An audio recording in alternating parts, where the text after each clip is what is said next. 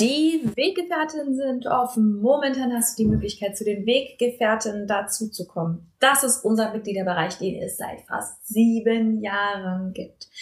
Wir begleiten dich in die friedvolle Elternschaft. Es ist der größte Mitgliederbereich für friedvolle Elternschaft im deutschsprachigen Raum.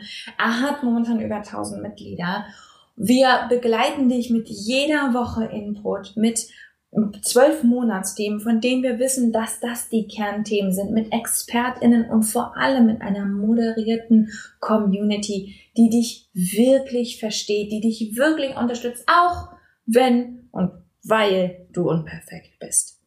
Wenn du Bock hast, mit dazu zu kommen, kannst du uns sieben Tage komplett kostenlos kennenlernen. Du findest uns unter derkompass.org slash Weggefährtin derkompass.org slash Weggefährtin, kannst komplett kostenlos dazukommen und dich einfach erstmal umschauen.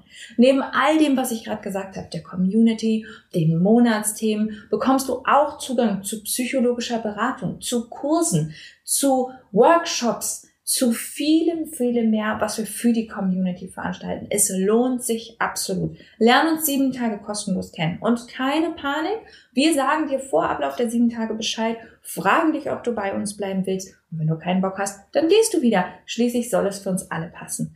Ich freue mich auf dich. Wir sehen uns bei den Weggefährten. Du blöde Kackmama! Und nun? Nun ist es Zeit für Schrecklich Nett der Podcast für Eltern, die keinen Bock auf Erziehung haben, aber nicht wissen, was dann. Ich werde immer mal wieder auf verschiedenen Plattformen gefragt, was mache ich denn jetzt nun, wenn mein Kind sich doof verhält, wenn das rumbockt, rumzickt, frech wird. Ich, ist ja alles schön mit friedlicher Elternschaft und so, aber was macht man denn, wenn das Kind sich scheiße verhält? Das ist eigentlich die Hauptfrage, die ich bekomme auf all meinen Kanälen. Und heute möchte ich mit euch mal ein bisschen da reinschauen, was da eigentlich los ist und warum wir aufhören sollten, diese Frage zu stellen. Erstmal finde ich den Sprachgebrauch hier ganz interessant. Gerade letzte Woche habe ich eine Frage bekommen.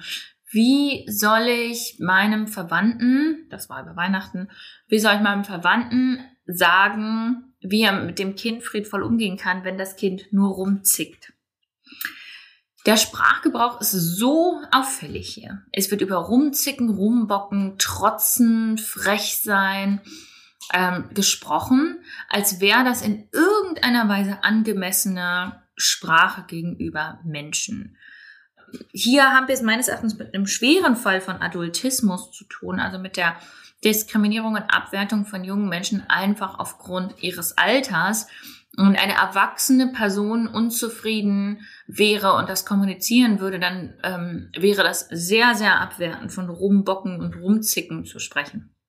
Nicht, dass das nicht vorkommen würde, vor allem gegenüber weiblich sozialisierten Menschen, weiblich gelesenen Menschen. Ähm, aber ich glaube, uns ist da ein bisschen klarer, wie abwertend das ist. Erstmal ist also wichtig zu verstehen, die Frage selber, der Frame von der Frage, der Rahmen, in dem wir die Frage stellen, ist ein abwertender. Dieses Verhalten, was ich da sehe, ist für mich ein schlechtes, ein doofes, das Kind verhält sich falsch und ich möchte, dass das weggeht. Aus dieser Haltung heraus und mit diesem Blick auf das Kind heraus haben wir jetzt natürlich allerdings das Problem, dass wir da sehr, sehr schwer friedvoll, liebevoll und gewaltfrei reagieren wollen. Klar, wenn uns das nicht wichtig ist, dann können wir das Verhalten gewaltsam unterdrücken. Aber du bist hier bei mir in meinem Podcast. Geh einfach mal davon aus, dass du hier bist, weil du friedvollere Lösungen haben willst. Für eine friedvollere Lösung in diesem Fall brauchst du vor allem erstmal friedvollere Gedanken. Dafür musst du aufhören, das Verhalten als als abweichend von der Norm, als problematisch zu sehen und anfangen es zu sehen als Ausdruck, als Ausdruck von etwas. Verhalten von Menschen ist immer Kommunikation. Und gerade junge Menschen haben sehr wenig Möglichkeiten, verbal zu kommunizieren, selbst ältere Menschen, selbst Erwachsene haben in starken Emotionen große Probleme, sich verbal angemessen irgendwie auszudrücken und zu sagen, wie es ihnen geht. Ich weiß nicht, warum wir das dann von kleinen Kindern erwarten, halte ich für sehr, sehr überzogen, die Erwartung. Das heißt, die Kommunikation findet statt über Verhalten, also über Lautstärke, über Schreien, über Körpersprache, über Körperspannung, über Weglaufen, über Hauen.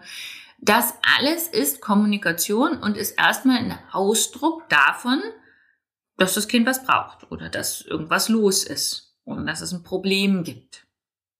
Wenn wir aufhören, das Verhalten als rumzicken, als, als blöd, als schwierig anzusehen und anfangen zu sagen, ha, das ist ziemlich krasses Verhalten, also braucht das Kind offensichtlich was oder es gibt irgendwie ein Problem, das relativ krass ist.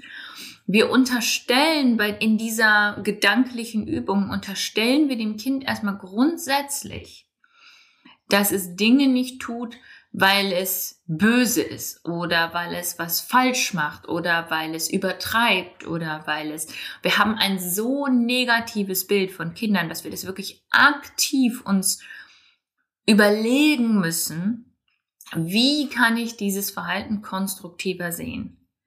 Wir, unser Default, gesamtgesellschaftliches, kindliches Verhalten anzusehen, als gut oder schlecht einzustufen, zu unterdrücken, zu bestrafen oder zu belohnen. Also in jedem Fall zu bewerten, anstatt es schlicht als Kommunikation anzusehen, also als Ausdruck dessen, wo dieses Kind gerade steht, was es braucht oder nicht braucht.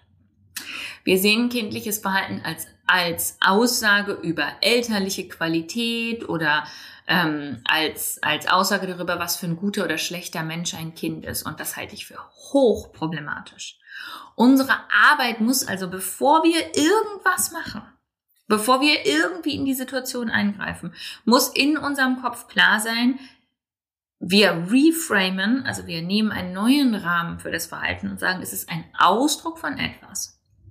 Wir verstehen vielleicht nicht was und wir finden den Ausdruck vielleicht scheiße. Ja, ich sage jetzt überhaupt nicht, dass wir dann jetzt dastehen müssen und sagen müssen, ja toll, hau mich weiter, finde ich super, ja. Aber wir gehen jetzt erstmal davon aus, dass es nicht rumzicken, rumbocken, schwierig sein ist, sondern oh, wow, krasses Verhalten ähm, was ist da bloß los? Die dahinterliegende Haltung und die ähm, habe ich damals eigentlich in der in der unerzogen Bewegung am allermeisten gelernt. Ich empfehle übrigens das unerzogen Magazin an dieser Stelle.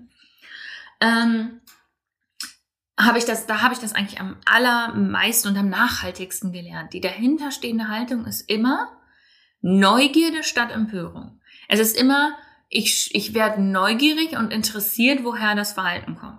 Neugierde bedeutet nicht, dass ich es absegne und sage, finde ich toll, das Verhalten. Neugierde ist so ein bisschen so naturbeobachtungsmäßig. Ja? Ich sehe ein Phänomen und denke so, ha, was ist das denn? Das verstehe ich nicht. Ich ärgere mich nicht über das Phänomen.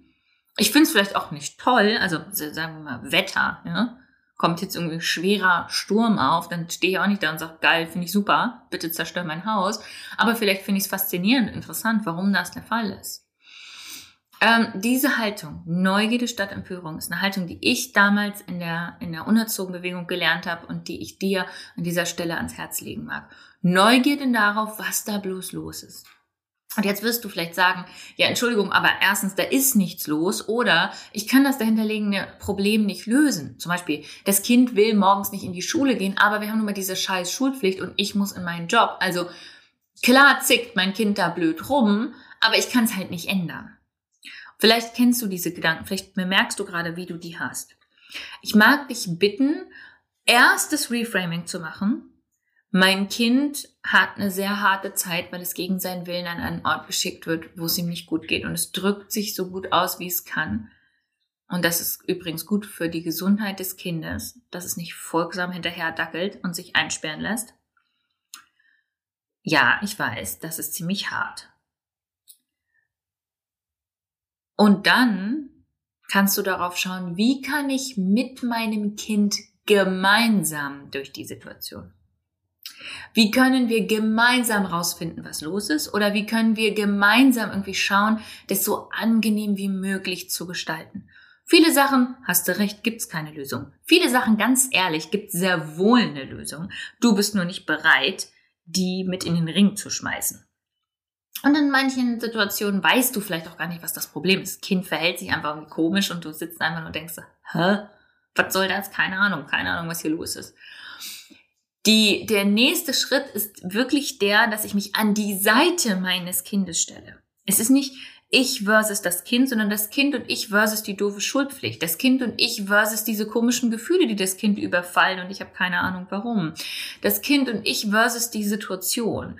Wir beide, das Kind und ich, gehen gemeinsam durch die schwierige Situation. Das heißt nicht, ärgern, dass ich das toll finde, was das, wie das Kind sich verhält. Ich kann das von mir auch sagen, dass ich das nicht toll finde.